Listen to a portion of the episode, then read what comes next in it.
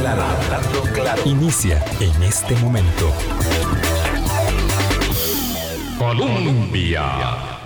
Con un país en sintonía, 8 en punto de la mañana. ¿Qué tal? ¿Cómo están? Muy buenos días. Bienvenidas, bienvenidos a nuestra ventana de opinión.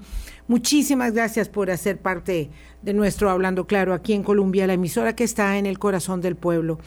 Hay eh, asuntos eh, que se superponen evidentemente en la dinámica informativa, noticiosa, social, vamos, eh, de cualquier eh, conglomerado, y que no nos permiten mm, digerir, aquilatar, ¿verdad? lo decimos, nos repetimos en esto, con, con, calma los acontecimientos, porque unos van sobre otros a fuerza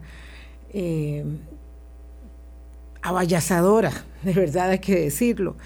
Entonces, ah, cuando estamos intentando dilucidar qué nos eh, ocurre, qué es lo que nos frustra y nos irrita, pues evidentemente encontramos un sinnúmero de asuntos que están ahí puestos en la palestra.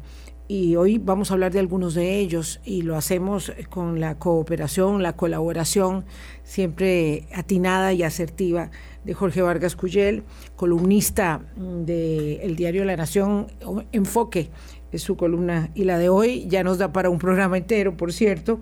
Ahora vamos a, referir algún aspecto de ella, pero nuestra inquietud fundamental en, en torno a los inimaginables costos, a los impagables costos que están eh, virtud a la corrupción asociados a la credibilidad de la democracia.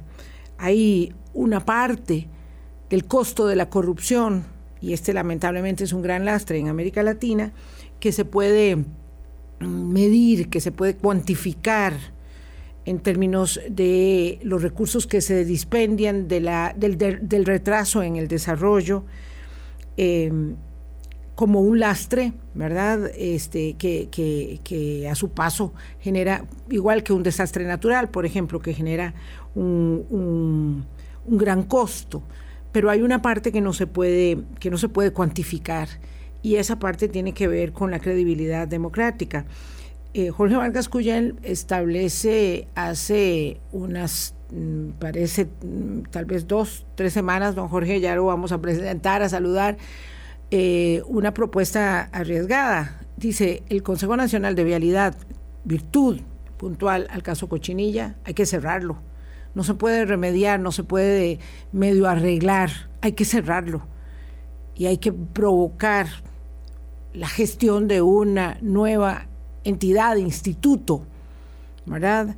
Para poder manejar el tema de la obra pública eh, y, a ello, y a ello vamos, por ahí transitamos, porque además, para ligarlo con lo que plantea en su columna de hoy, eh, ha habido mucho empeño en criminalizar la corrupción o el acto delincuencial menor, aquel que se robó unos atunes, aquel que tomó unas snacks o cualquier otro, mm, eh, digamos, hurto, ese está criminalizado altamente pero la corrupción de cuello blanco, eh, esa es mucho más difícil.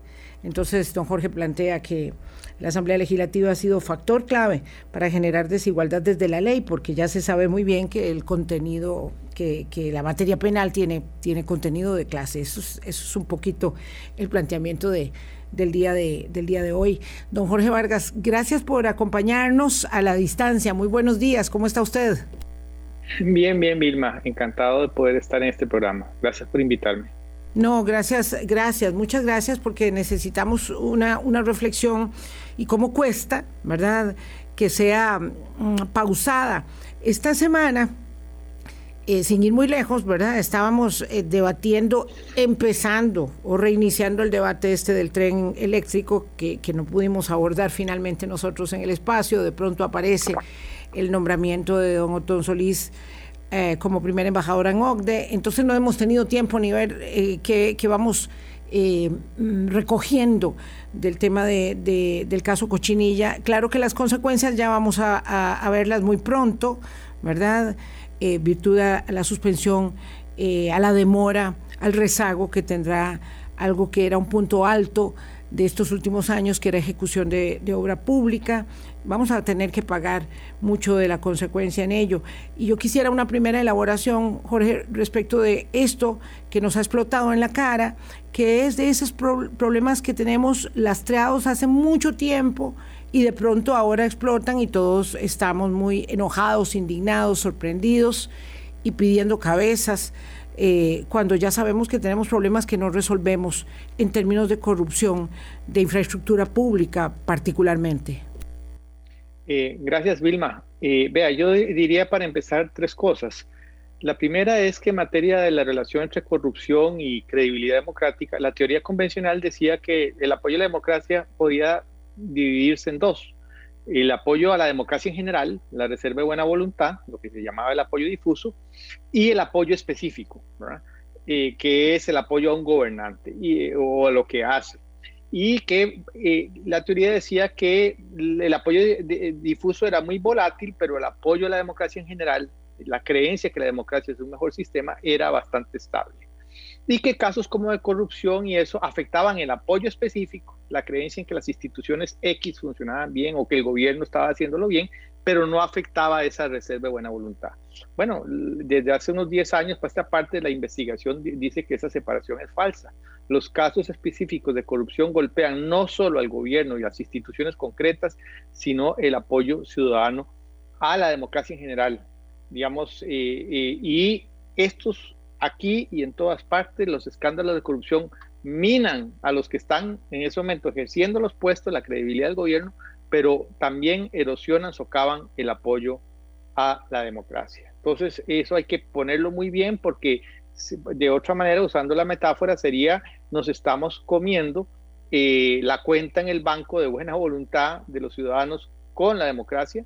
Hay que decir, para concluir este primer punto, que este, esa eh, caída eh, en la democracia, no solo en la creencia en la democracia, es algo, como usted bien sabe, que está ocurriendo en todas partes. Esta es una época mala para la democracia, podríamos hablar por qué en otro momento, pero lo cierto es que ha habido, esto es un proceso de, eh, de regresión, en una época de regresión democrática, tanto por las limitaciones de la democracia, que de las democracias realmente existentes, como por el surgimiento de competidores sistémicos que están teniendo ciertos logros específicos.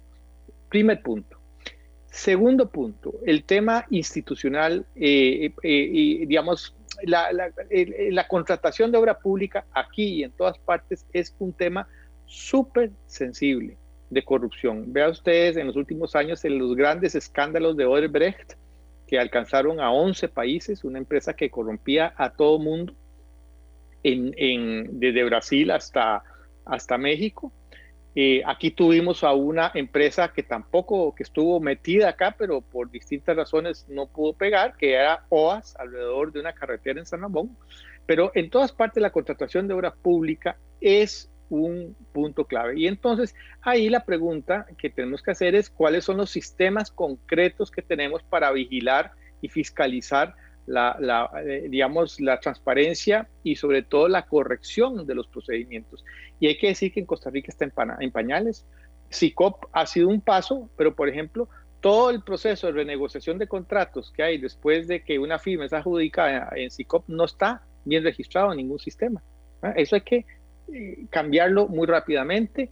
Este, hay que también pensar el mercado de las empresas oferentes eh, en un país tan pequeño como Costa Rica.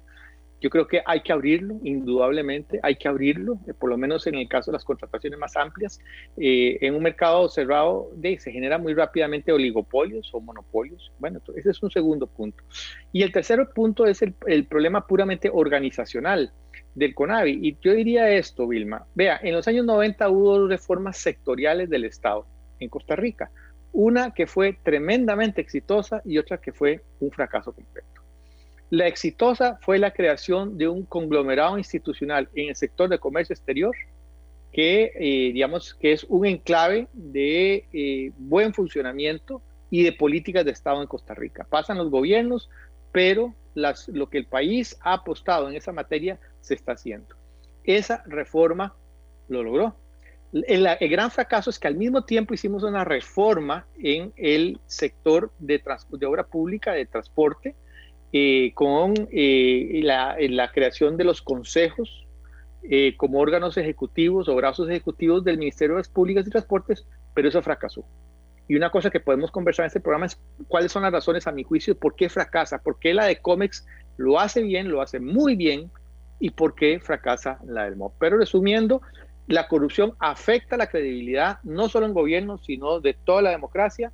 Dos, este, tenemos un mercado pequeño de eh, obra pública y creo que hay que abrirlo porque si no se crean eh, oligopolios naturales.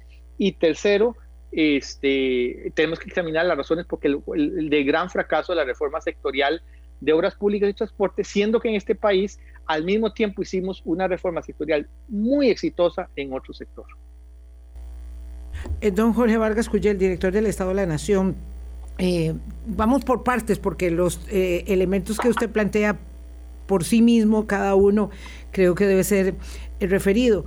Por ejemplo, en términos del sistema de compras públicas, ¿verdad? Que es algo que nos ha costado mucho a nosotros consolidar y hacer madurar, pues el agua tibia está inventada, ¿verdad? y nosotros sabemos que el gran portillo de la contratación de obra pública y eh, la obtención de recursos adicionales está puesto en una licitación que gana con precios a la baja en las que este, algunas empresas no pueden competir, ¿verdad? Y dicen cómo es posible que eh, la empresa eh, A plantea una licitación tan barata que a mí no me dan los costos y por lo tanto cuando yo presento mi oferta nunca gano o del todo mm, encuentro eh, desmovilizadores para participar en la contratación de obra y, hay otra empresa o dos empresas que siempre están ganando todos los contratos. Ahora ya sabemos que hasta se ponían de acuerdo para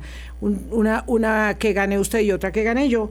Pero lo cierto y real es que ahí se consolidó a pesar de los controles, eh, pero también por la rigurosidad de que tiene que ganar la oferta a la baja, un enorme entramado de em, em, irregularidad vía la contratación de obras complementarias, de arreglos presupuestarios adicionales, en fin, eso está, eso está estudiado además.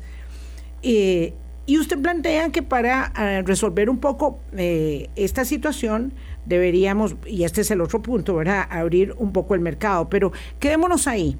Si ya sabemos cuáles son los problemas, dónde están los, los correctivos para que eh, el sistema de compras públicas pueda asegurar una participación real en costos para el, el Estado, que es el gran contratante. Eh, una cosa, Vilma, eh, o, tal vez dos cosas preliminares. La primera es que efectivamente, como usted dice, aquí hay gente que sabe mucho de este tema este, y que raramente se le pide la, realmente la opinión y se le encarga el diseño específico de normas y procedimientos en esa materia. Eh, y yo, una primera cosa que yo haría es justamente llamarlos. no voy a decir nombres, pero hay gente realmente que conoce al dedillo. Segundo, hay que entender que obra pública, la contratación de obra pública, la contratación pública, llamémoslo así, incluye cosas muy distintas. El Estado le compra un montón de cosas a un montón de personas en un montón de sectores. No es lo mismo lo que el Estado compra en, el sector de medicamentos este, que lo, que el Estado compra en materia de, eh, digamos, de, construcción de carreteras. Eso hay que tratarlo porque tiene especificidades. Pero hay una cosa, independientemente de que si hay corrupción o no, este es un mercado muy pequeño, eh, muy imperfecto, en dos toques, dos o tres empresas se ponen de acuerdo y empiezan a jugar yo-yo, como así ocurre en obra pública, pero también ocurre también en otros, en otros sectores.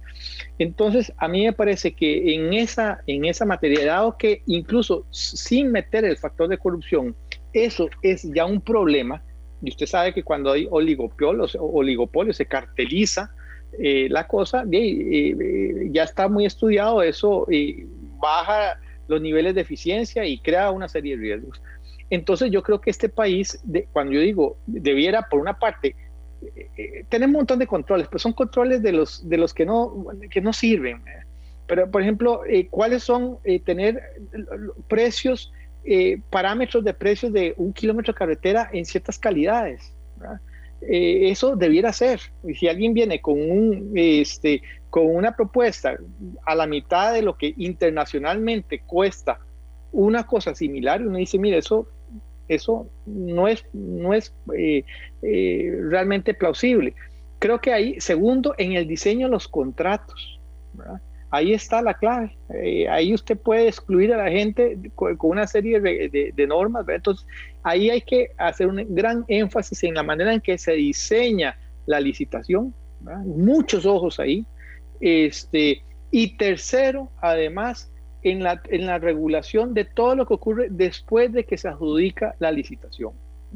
Que yo decía, por ejemplo, nuestros sistemas eh, nadie, no se registran. Si usted quiere ver el historial de sobreprecios y arreglos y que ocurre una vez que se dio un contrato, tiene que ir al expediente respectivo, debería estar absolutamente normado. Y finalmente hay preguntas que hay que hacer. El que está adjudicado la obra es el que es la persona encargada eh, de, hacer las obras complementarias eh, o los arreglos.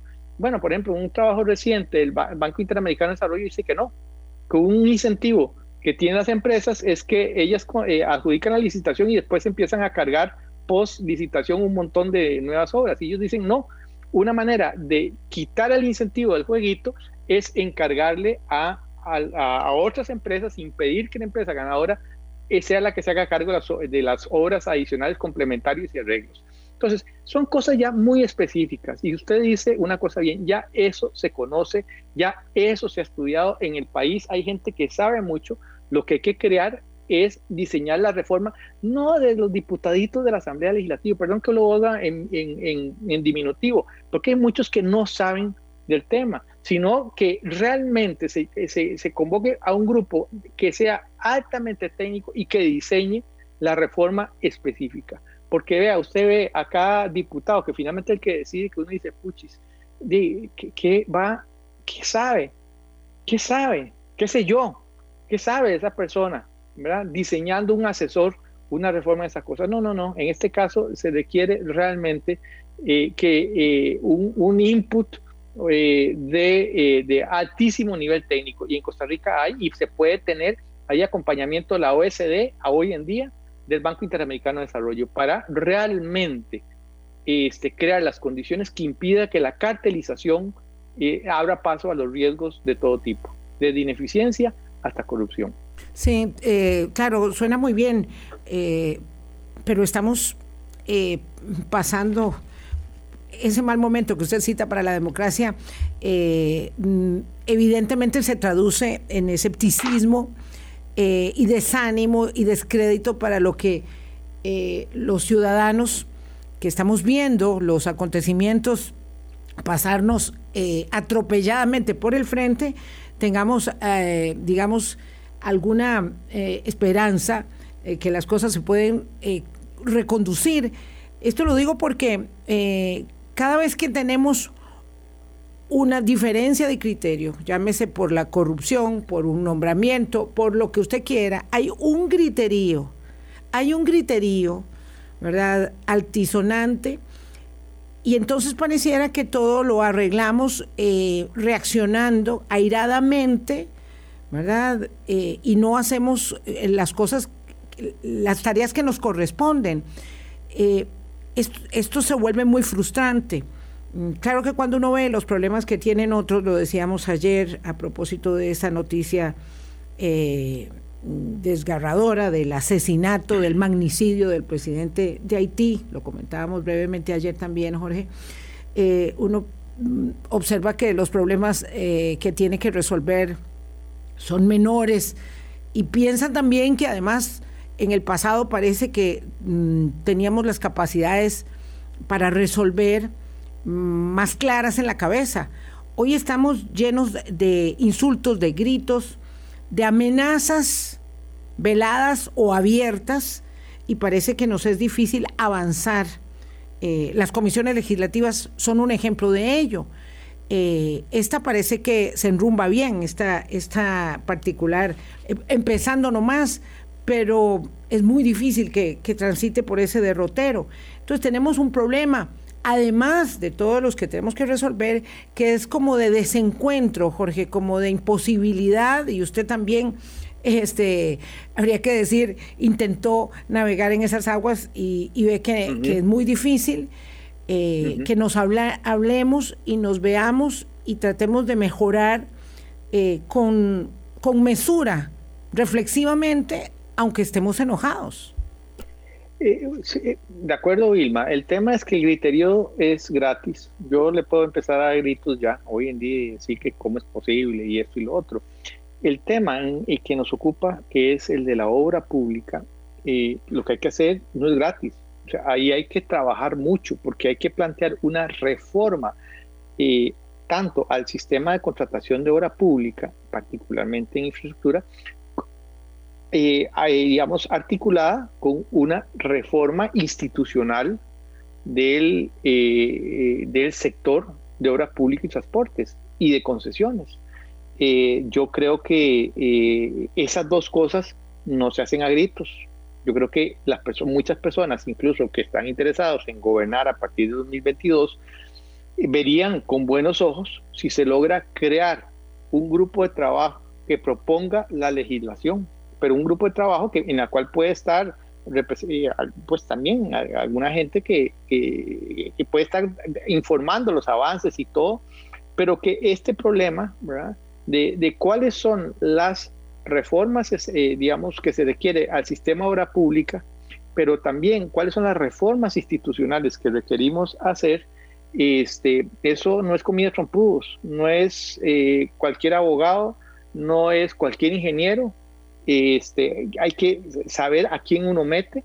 Yo pondría, insisto, ahí acompañamiento a la OSD y del Banco Interamericano de Desarrollo, que tienen todo un trabajo ya previo comparativo de qué funciona y qué no funciona y qué se podría hacer en un mercado pequeño como el nuestro, que es donde la imperfección de los mercados es una norma. Eh, eso hay que hacerlo. Y yo creo que, ¿qué impide? O sea, yo creo que me parece que ahí pudiera haber incluso eh, un, punto concreto de, de, convergencia entre el Poder Ejecutivo y el Poder Legislativo, pensando en que una reforma en esas materias no las va a ver este gobierno, las va a ver el próximo gobierno. Pero lo que es cierto es que quien quiere que gobierna en, a partir del 2022, si hereda el CONAVI tal como está, el Consejo de Concesiones tal como está, el Consejo, eh, eh, el que maneja el transporte, transporte público tal como está, mire, eso de usted va, eso es como, a ver, eh, está con, durmiendo eh, eh, sobre un sótano lleno de bombas, a ver cuándo estalla.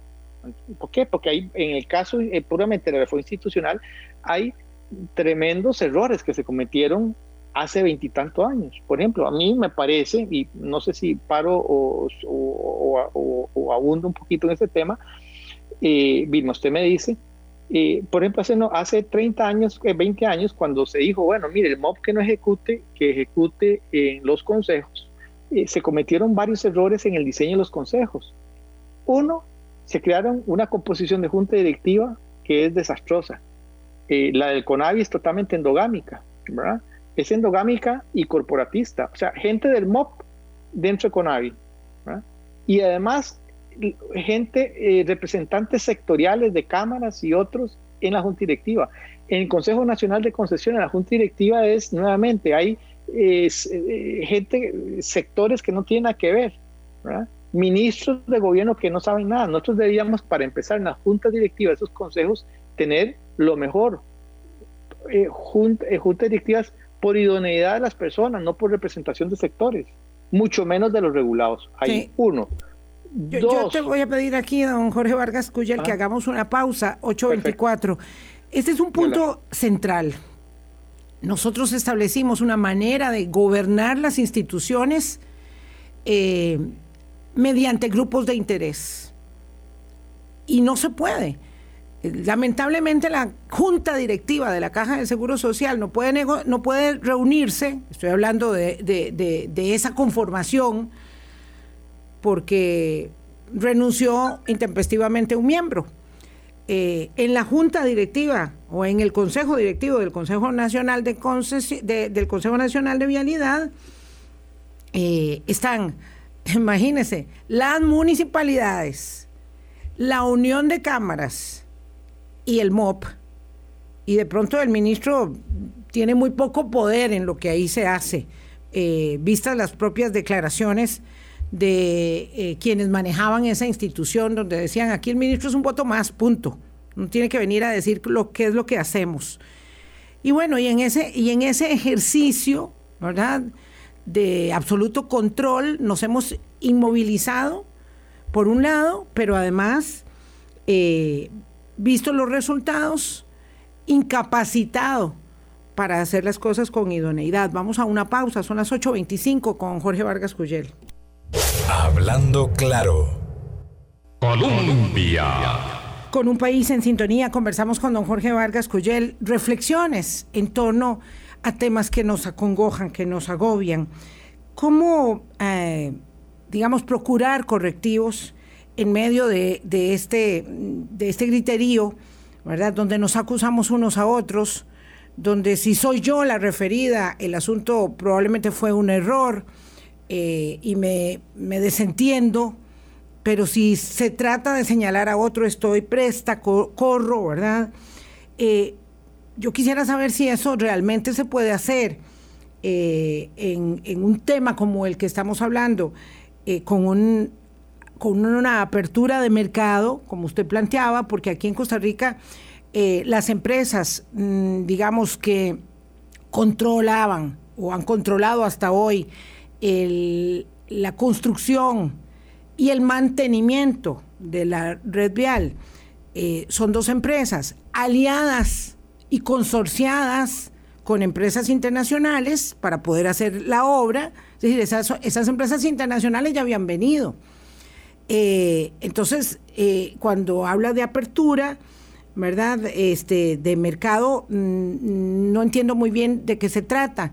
Eh, el mercado del cemento, por ejemplo, opera con recursos locales y empresas transnacionales y sin embargo ya vemos que es un mercado absolutamente concentrado. Eh, ¿Cómo se hace en un país tan pequeño, verdad? Eh, donde además, Jorge, está clarísimo que la, mm, digamos, el desdén por la las alianzas público-privadas y la concesión de obra, es mucho más transparente, yo insisto en ello, eh, eh, en su gestión, ha sido muy desdeñada porque hemos privilegiado y querido que sigamos construyendo. La gente quería que fuera el MOB. La gente quiere ahora, hay un proyecto de ley para que sea el el que construya obra pública. Este, ¿Cómo resolvemos este nudo?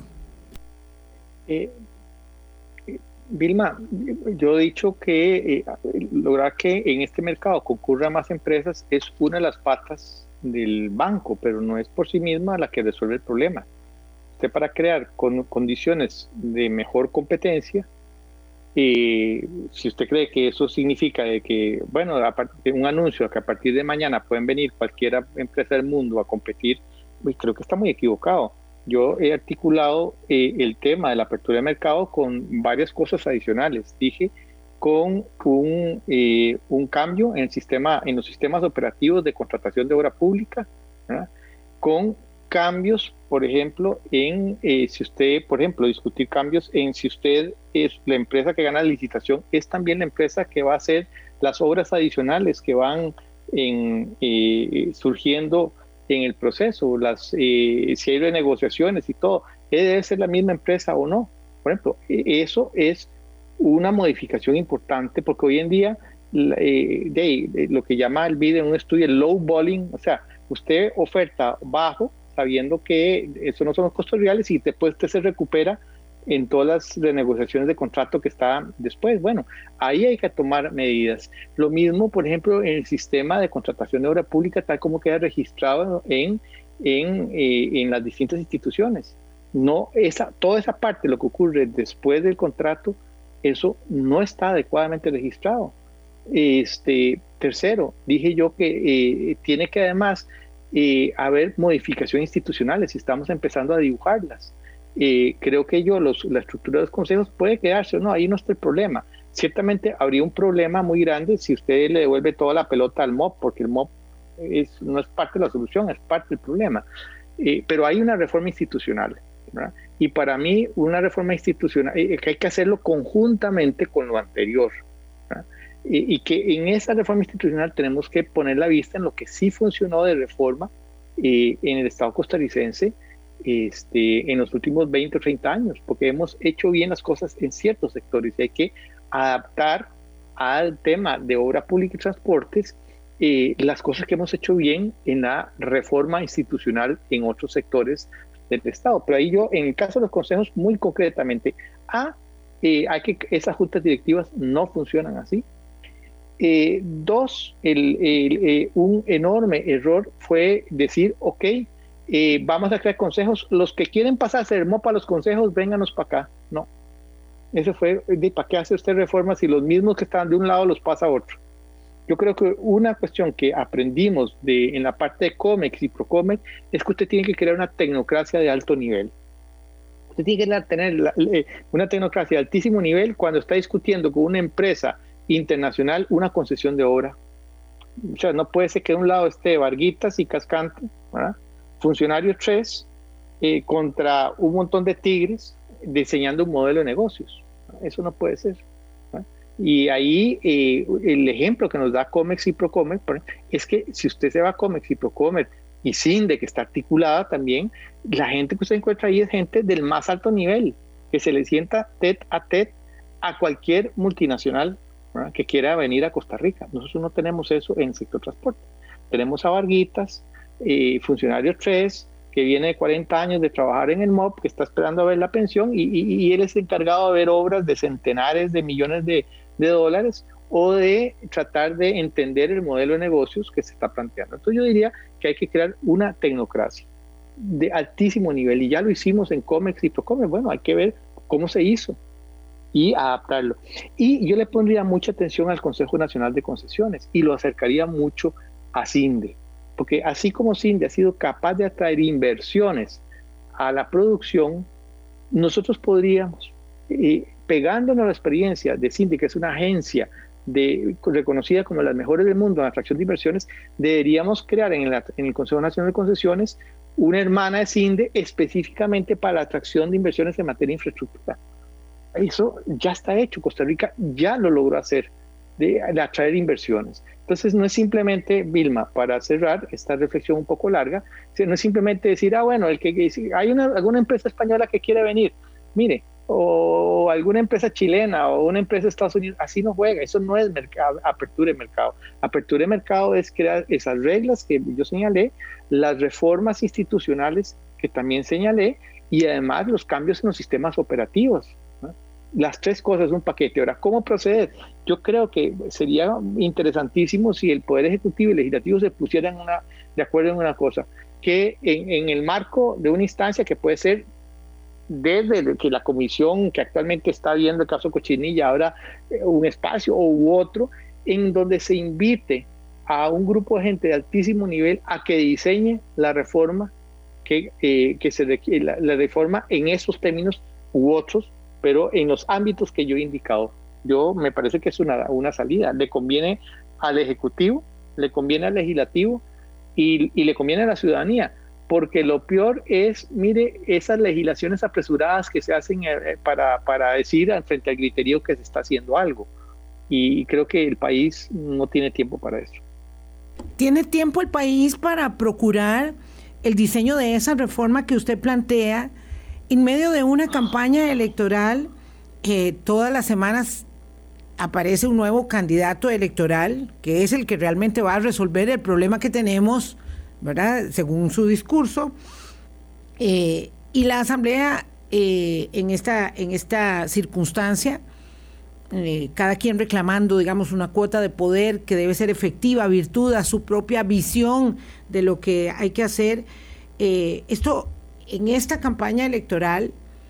Tenemos un candidato que, vive prácticamente en Europa, otro que, eh, eh, es decir, tenemos esto es lo que hay, no tenemos otra circunstancia. Tenemos una asamblea legislativa que es, eh, digamos, eh, vuelve a ver para otro lado, virtud a sus propios problemas, y sin un diseño, mm, digamos, mm, o un rediseño de las condiciones políticas del país, sí tenemos la capacidad para hacer eso, eso que se pudo hacer en cómics en los noventas, eh, en comercio exterior y, en atracción de inversiones, lo podemos hacer hoy. ¿Usted tiene ese arresto de optimismo, don, Jorge? No, yo soy más estoico en eso. Eh, hay que hacerlo, punto. Ahora, si el país no lo hace, las consecuencias que vamos a pagar de largo plazo van a ser muy grandes. Ahora, que esas son las circunstancias que tenemos, sí, esas son, no hay otras. Pero si usted me dice, haga un paso atrás, eh, no solo en materia de obra pública y transporte, vea, nosotros tenemos en este momento eh, varias reformas de, mucho calado en este país que tenemos que resolver en los próximos dos, tres años. Reforma a pensiones, reforma al seguro de salud, este, reforma este, a todo el tema del empleo. ¿no?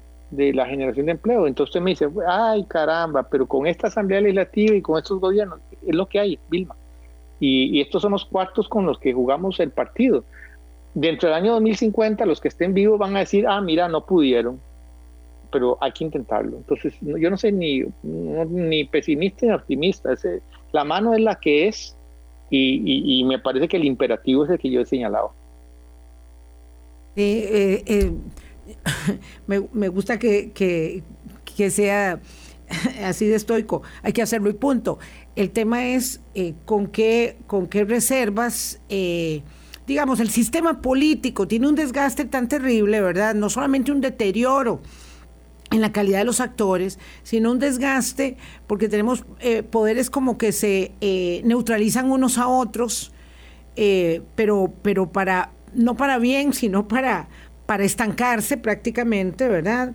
Eh, y, este es un eh, momento, como usted decía, difícil para las democracias. Eh, y yo quisiera saber cuáles democracias encuentran las mejores alternativas de salida, entendiendo que los problemas son todos muy complejos. es decir, uno vuelve a ver aquí en América Latina y no y no ve el espejo el espejo necesario en cuanto a liderazgos políticos y en cuanto a manejo de la institucionalidad, eh, todos vamos, digamos, de, mal en peor, hay que decirlo así, pero también entiendo claramente que tenemos una obligación que, sacar adelante en esta generación, hoy, en este momento, porque están los hijos, están los nietos que esperarán eh, algo, al menos eh, de nosotros, algo más de lo que estamos haciendo, diría. Mire, eh, Vilma, eh, yo se lo pongo de esta manera. ¿Quién hubiese dicho que con la Asamblea Legislativa que tenemos, fragmentada y con la calidad de muchos diputados que tenemos, con un gobierno eh, con una presencia muy minoritaria en, ella, con un gobierno que fue impopular desde el inicio, que heredó una crisis fiscal, un incendio entre manos y además le cayó una pandemia. ¿Quién hubiese creído que en esas condiciones el país pasó una reforma fiscal y logró y, meterse a la OECD y hacer una, las transformaciones en aproximadamente más de 10 leyes? ¿Ah? O sea, yo creo que las condiciones desfavorables que tenemos para la gobernanza política están claras. O sea, aquí todos estamos apercibidos. El tema es eh, que hay que intentarlo. Otra cosa es si uno lo logra o no, si el país lo logra o no, pero hay que intentarlo. En materia de obra pública y transporte, para mí el mecanismo sería que, dado que en el Poder Ejecutivo está con el escándalo de corrupción tan grande, en el Legislativo no tiene ninguna expertise y Dios guarde poner al Departamento de Servicios Técnicos a diseñar eso, porque no saben, es que los poderes en esa materia traigan a las mejores, a las personas que saben y que además no están manchadas, no tienen vinculación con ninguna de las empresas, pero que saben técnicamente eso, con el acompañamiento de la OSD, del BID, y que le hagan al país una propuesta de cuáles las reformas institucionales operativos eh, este, y de conformación de mercados que hay que hacer. Ese es el mecanismo que yo creo. En materia de pensiones, que algo se está moviendo, de ahí este, me parece que por lo menos hay, hay, hay un paquete de decisiones que la caja, la Junta Directiva de la caja la toma, lo deja. Y ese paquete ya está ahí, es insuficiente, sí, pero por lo menos ya empezamos a movernos.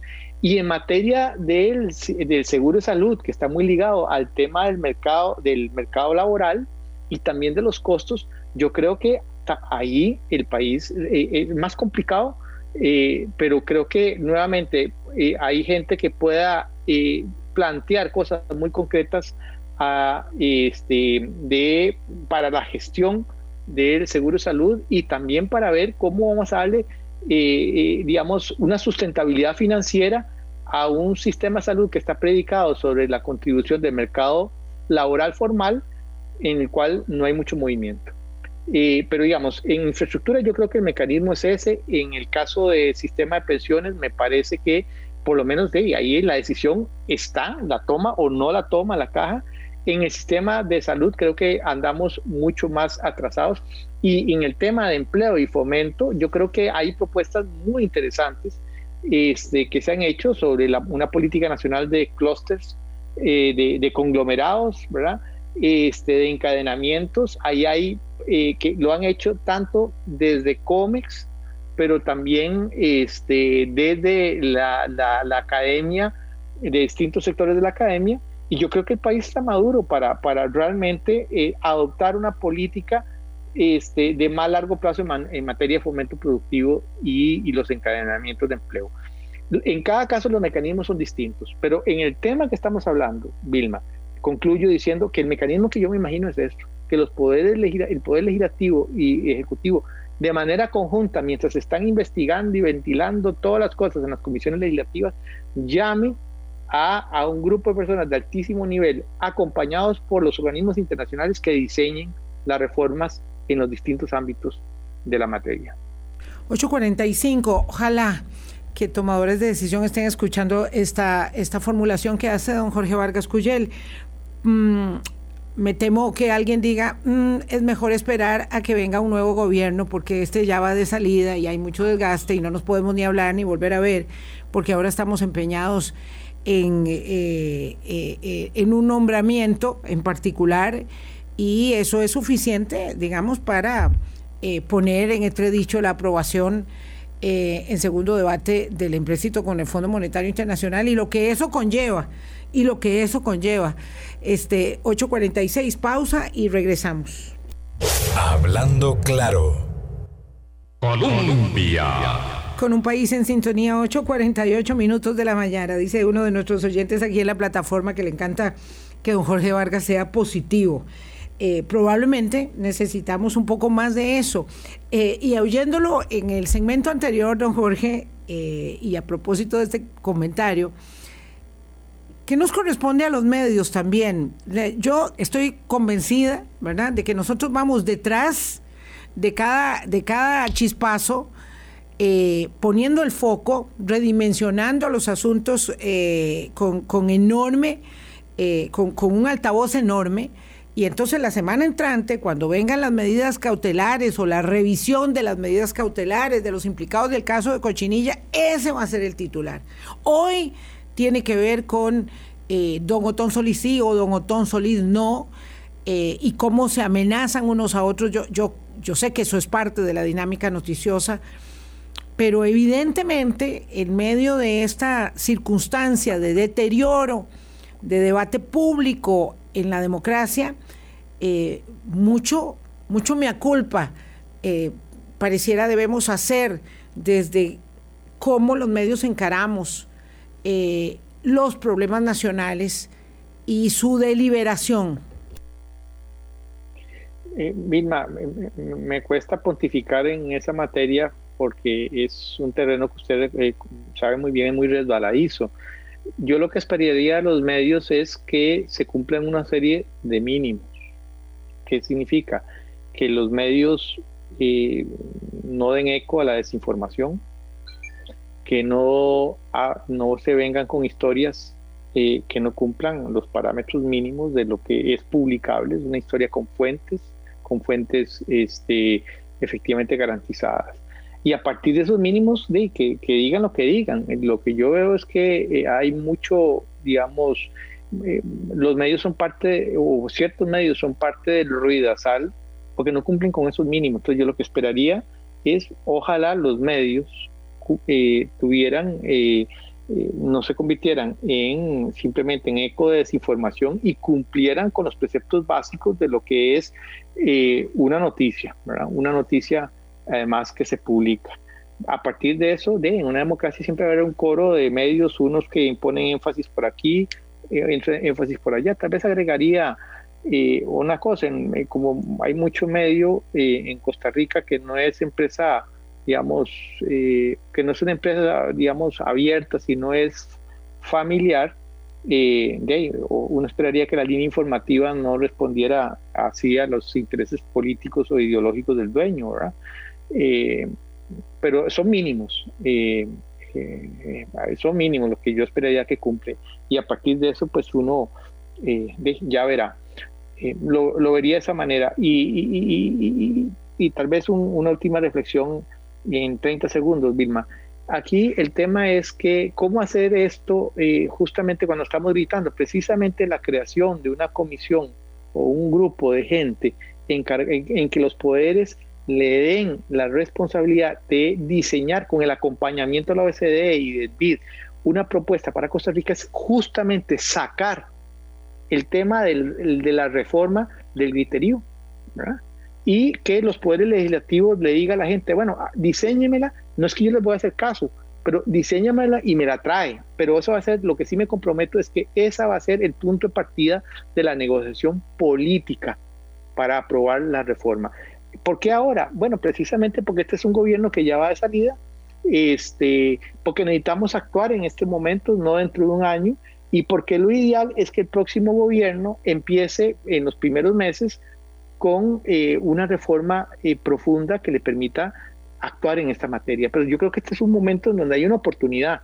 Precisamente si sacamos el tema del rediseño de todos los ámbitos de obra pública que hemos discutido en este programa, del griterío. Y me parece que el mecanismo que he propuesto yo, digamos que se le den seis, siete meses y que uno diga, bueno, ¿sabe qué?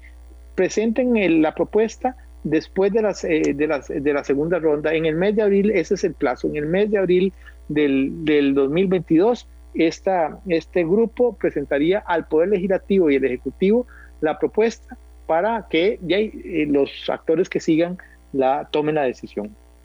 Vamos a segunda ronda.